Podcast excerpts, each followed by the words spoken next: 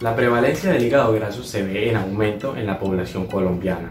Todo esto debido a que entre los principales factores de riesgo se encuentra el sobrepeso y la obesidad. Estos son dos padecimientos o condiciones presentes hasta en el 60% de la población colombiana. Soy el Dr. Vargas y si quieres saber todo lo relacionado sobre el hígado graso o la cirrosis no alcohólica, te invito a que te quedes y aprendamos juntos.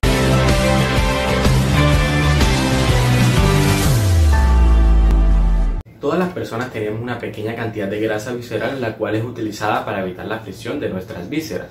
Pero cuando nuestro estilo de vida varía con una pésima nutrición, esta grasa visceral comienza a verse aumentada. La grasa visceral es aquella que se encuentra localizada dentro de la cavidad abdominal y que posteriormente se infiltra a las vísceras. El hígado se encuentra situado en la parte superior derecha del abdomen y justo por debajo del diafragma y las costillas. Entre las principales funciones del hígado están el almacenamiento de los nutrientes, la síntesis de alimentos relacionados con la coagulación sanguínea, la génesis de la bilis y el metabolismo de grandes variedades de sustancias como los medicamentos, los tóxicos y a su vez el alcohol. Ahora bien, cuando se encuentra un exceso de grasa en el hígado comienzan a verse afectadas las actividades, sus funcionamientos y a su vez tanto las reacciones químicas y bioquímicas que ocurren en él, lo que conlleva en un caso extremo a la cirrosis hepática no alcohólica. Entre las principales causas del hígado graso están la obesidad, el sobrepeso, la resistencia a la insulina, las concentraciones altas de colesterol o triglicéridos, la presión arterial alta y la diabetes tipo 2.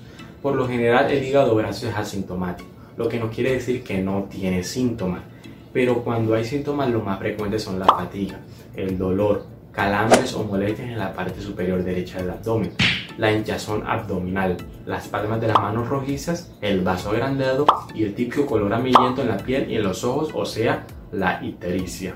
La ictericia hace que la piel y las partes blancas de los ojos se pongan amarillas y a su vez el exceso de bilirrubina causa la ictericia. Si el hígado no puede manejar las células sanguíneas a medida que se degradan, se acumula bilirrubina en el organismo y la piel puede tornarse del color amarillento. El tratamiento más eficaz para combatir el hígado graso está relacionado con la dieta cetogénica, es decir, una dieta que proporciona un aporte de proteínas normal, que sea baja en grasas y baja en calorías, lo que conlleva una mejoría en la grasa visceral.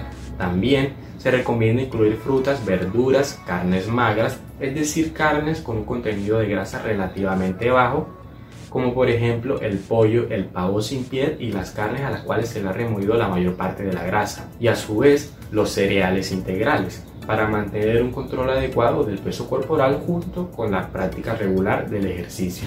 Para finalizar quiero decirte que este video es meramente informativo y si tienes alguno de estos síntomas debes consultar con tu médico de confianza.